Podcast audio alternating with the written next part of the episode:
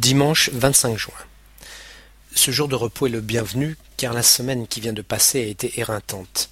Je ne me suis levé qu'à dix heures et je me suis fait violence pour aller courir, histoire d'éliminer un peu les toxines accumulées par l'ingestion de nourriture riche et d'alcool pendant une semaine.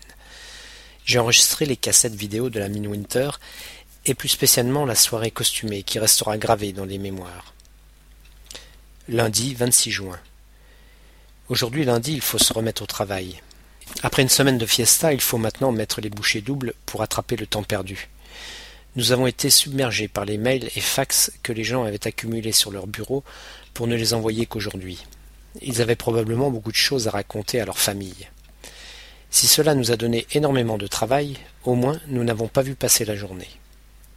Mardi 27 juin. Il a fait très froid aujourd'hui, et nous avons particulièrement apprécié la chaleur douillette de notre bureau. Ce froid ne nous a cependant pas découragés d'aller courir en fin d'après-midi. Je ne ferai pas de folie ce soir, j'ai bien trop de courrier en retard. Il me faudra bien une semaine pour écrire à toute la famille. Mercredi 28 juin. J'ai passé ma journée à travailler sur le nouveau téléphone dédié aux hivernants afin qu'ils puissent appeler leur famille à toute heure du jour ou de la nuit sans avoir à passer par nos services. Impossible d'obtenir une liaison avec la France. On arrive à composer le numéro, on entend bien les petits sons caractéristiques de la liaison téléphonique, puis plus rien. L'appel se perd on ne sait où. J'ai bien peur que notre émetteur satellite ne soit pas compatible avec cette nouvelle station téléphonique. Le plus dur maintenant sera d'annoncer aux hivernants qu'ils vont devoir continuer à appeler depuis chez nous, et donc se plier aux horaires d'ouverture. Ce soir, j'ai prévu de rester dans ma chambre pour sans doute écrire mon courrier ou me détendre devant un film. C'est probablement le contre-coup de la Winter, mais tout le monde éprouve le besoin de s'isoler pour rester au calme. Jeudi 29 juin. Journée consacrée à la philatélie. La bonne nouvelle est que l'on commence à en voir le bout. J'ai contacté le fabricant de la cabine téléphonique concernant sa compatibilité avec notre émetteur satellite. Si cela se confirme, il faudra tout bonnement renvoyer le tout en France. Je n'imagine même pas les délais. Notre mission n'aura certainement pas l'occasion de l'utiliser. Vendredi 30 juin. Ayant laissé de côté le problème de cette cabine téléphonique, je suis maintenant disponible pour aider Eric dans le réaménagement de l'agence postale où l'on manque sérieusement de place.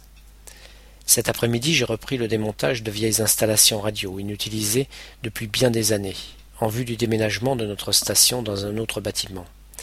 Bien sûr, cela ne se fera que pendant le prochain hivernage, donc par le personnel de la prochaine mission. Samedi 1er juillet.